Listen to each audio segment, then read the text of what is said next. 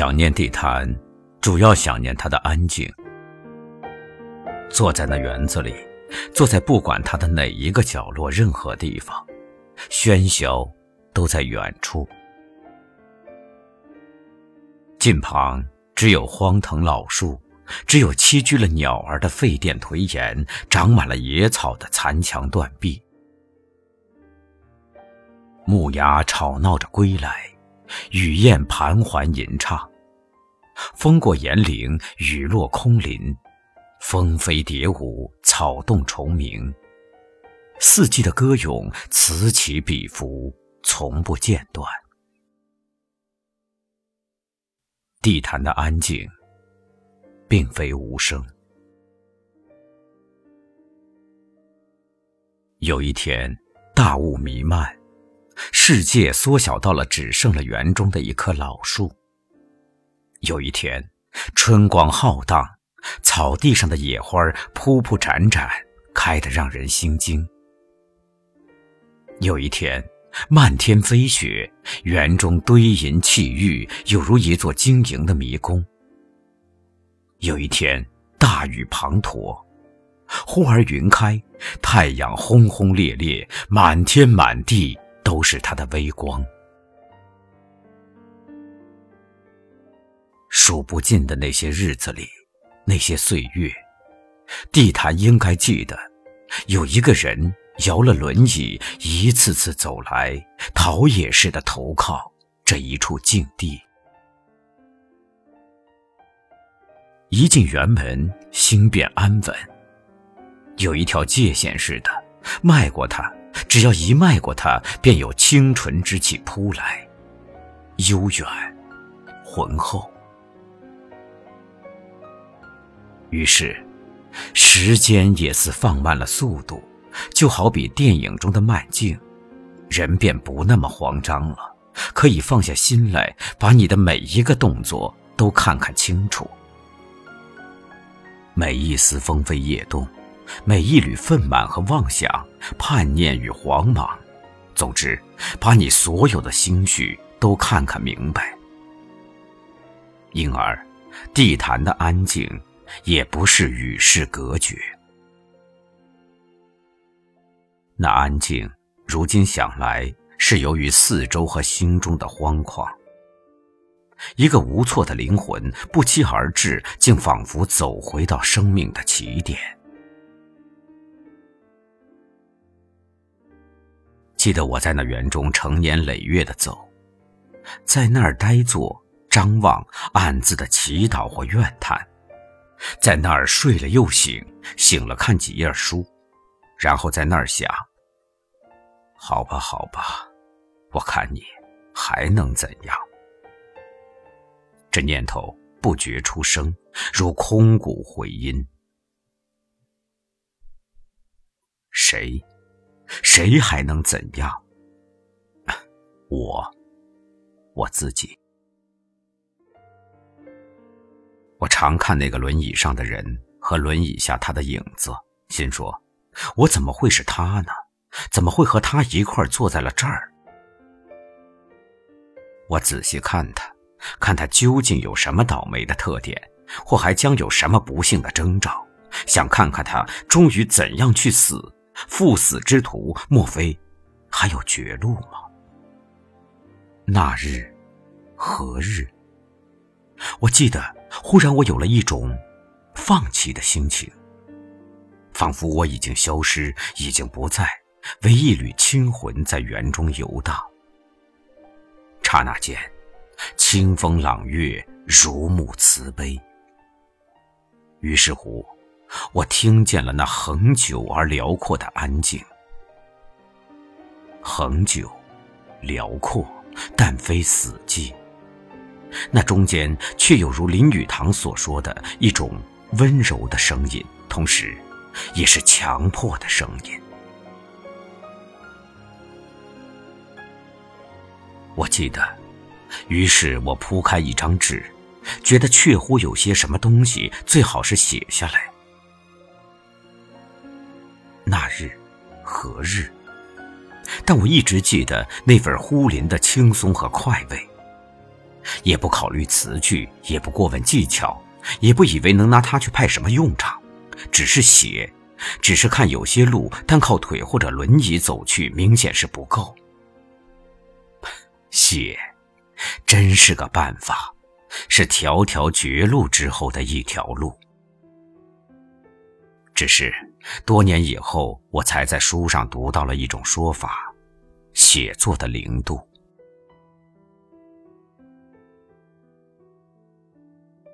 写作的零度，其汉译本实在是有些磕磕绊绊，一些段落只好猜读，或难免还有误解。我不是学者，读不了罗兰巴特的法文原著，应当不算是玩忽职守。是这题目先就吸引了我，这五个字已经契合了我的心意。在我想，写作的零度即生命的起点。写作由之出发的地方，及生命之固有的疑难；写作之终于的寻求，及灵魂最初的眺望。譬如那一条蛇的诱惑，以及生命自古而今对意义不息的询问；譬如那两片无花果叶的遮蔽，以及人类以爱情的名义自古而今的相互寻找。譬如上帝对亚当和夏娃的惩罚，以及万千星魂自古而今所期盼着的团圆。写作的零度，当然不是说清高到不必理睬纷繁的实际生活，洁癖到把变迁的历史虚无的干净，只在形而上寻求生命的解答，不是的。但生活的谜面变化多端，谜底却似亘古不变。缤纷错乱的现实之网，终难免编织进四顾迷茫，从而编织到形而上的询问。人太容易在实际中走失，驻足于路上的奇观美景，而忘了原本是要去哪儿。当此时灵机一闪，笑语荒诞。恍然间记起了，比如说罗伯·格里耶的《去年在马里昂巴》，比如说贝克特的《等待戈多》，那便是回归了零度，重新过问生命的意义。零度，这个词真用得好，我愿意它不期然的还有着如下两种意思：一是说生命本无意义。零嘛，本来什么都没有。二是说，可平白无故的生命它来了，是何用意呢？虚位以待，来向你要求意义。一个生命的诞生，便是一次对意义的要求。荒诞感正就是这样的要求，所以要看重荒诞，要善待它。不信，等着瞧。无论何时何地，必都是荒诞，领你回到最初的眺望，逼迫你去看那生命固有的疑难。否则，写作你寻的是什么根呢？倘只是炫耀祖宗的光荣，弃心魂一向的困惑于不问，岂不还是阿 Q 的传统吗？当写作变成潇洒，变成了身份或地位的投资，他就不要嘲笑喧嚣，他已经加入喧嚣。尤其，写作要是爱上了比赛、擂台和排名榜，他就更何必谴责什么霸权呢？他自己已经是了。我大致看懂了排名的用意，时不时的抛出一份名单，把大家排比的就像是梁山坡的一百零八。被排者争风吃醋，排者趁机拿走的是权力。可以玩味的是，这排名之妙，商界倒比文坛还要醒悟的晚些。这又让我想起我曾经写过的那个可怕的孩子，那个矮小瘦弱的孩子，他凭什么让人害怕呢？他有一种天赋的诡诈。只要把周围的孩子经常的排一排座次，他凭空的就有了权利。我第一跟谁好，第二跟谁好，第十跟谁好，和我不跟谁好。于是，欢心者欢心的追随他，苦闷者苦闷着，还是去追随他。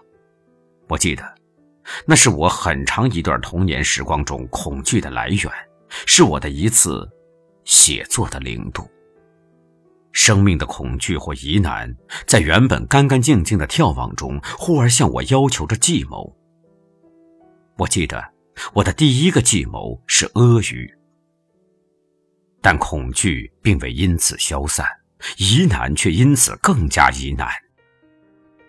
我还记得，我抱着那只用于阿谀的破足球，抱着我破碎的计谋，在夕阳和晚风中回家的情景。那又是一次写作的零度。零度，并不只有一次。每当你立于生命固有的疑难，立于灵魂一向的期盼，你就回到了零度。一次次回到那儿，正如一次次走进地坛，一次次投靠安静，走回到生命的起点，重新看看，你到底是要去哪儿。是否已经偏离亚当和夏娃相互寻找的方向了呢？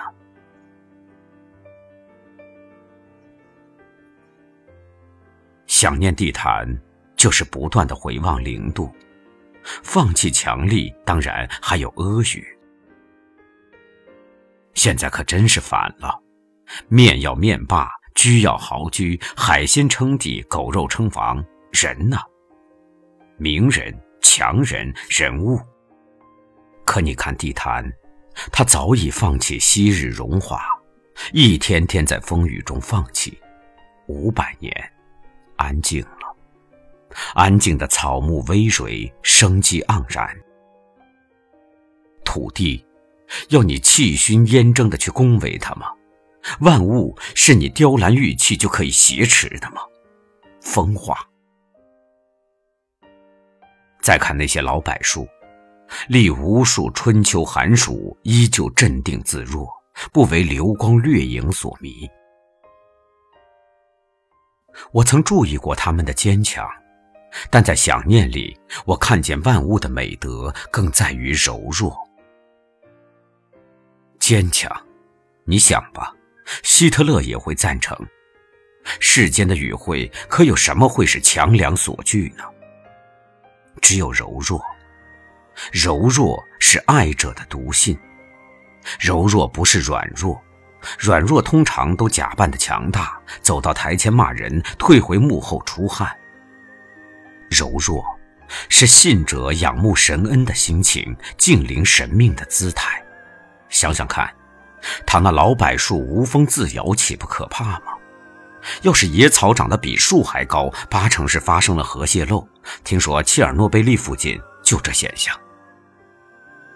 我曾写过“设若有一位元神”这样的话，现在想，就是那些老柏树吧。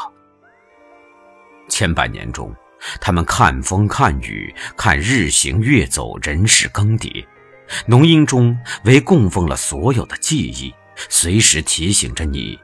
悠远的梦想，但要是爱也喧嚣，美也招摇，真诚沦为一句时髦的广告，那怎么办呢？唯柔弱是爱怨的识别，正如放弃是喧嚣的解剂。人一活脱，便要嚣张，天生的这么一种动物。这动物适合在地坛放养些时日。我是说。当年的地毯，回望地毯，回望它的安静，想念中坐在不管它的哪一个角落，重新铺开一张纸吧。写，真是个办法，悠然的通向着安静。写着形式，注定是个人的。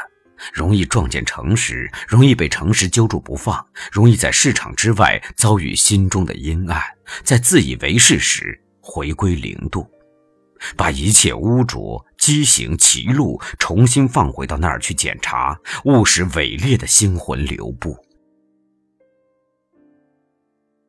有人跟我说，曾去地坛找我，或是看了那一篇《我与地坛》，去那儿寻找安静。可一来呢，我搬家搬得离地坛远了，不常去了；二来我偶尔请朋友开车送我去看他，发现他早已面目全非。我想，那就不必再去地坛寻找安静，莫如在安静中寻找地坛。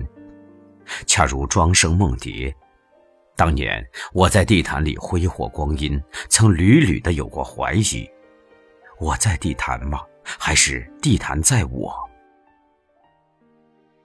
现在我看，虚空中也有一条界限，靠想念去迈过它。只要一迈过它，便有清纯之气扑面而来。我已不在地坛，地坛。在我。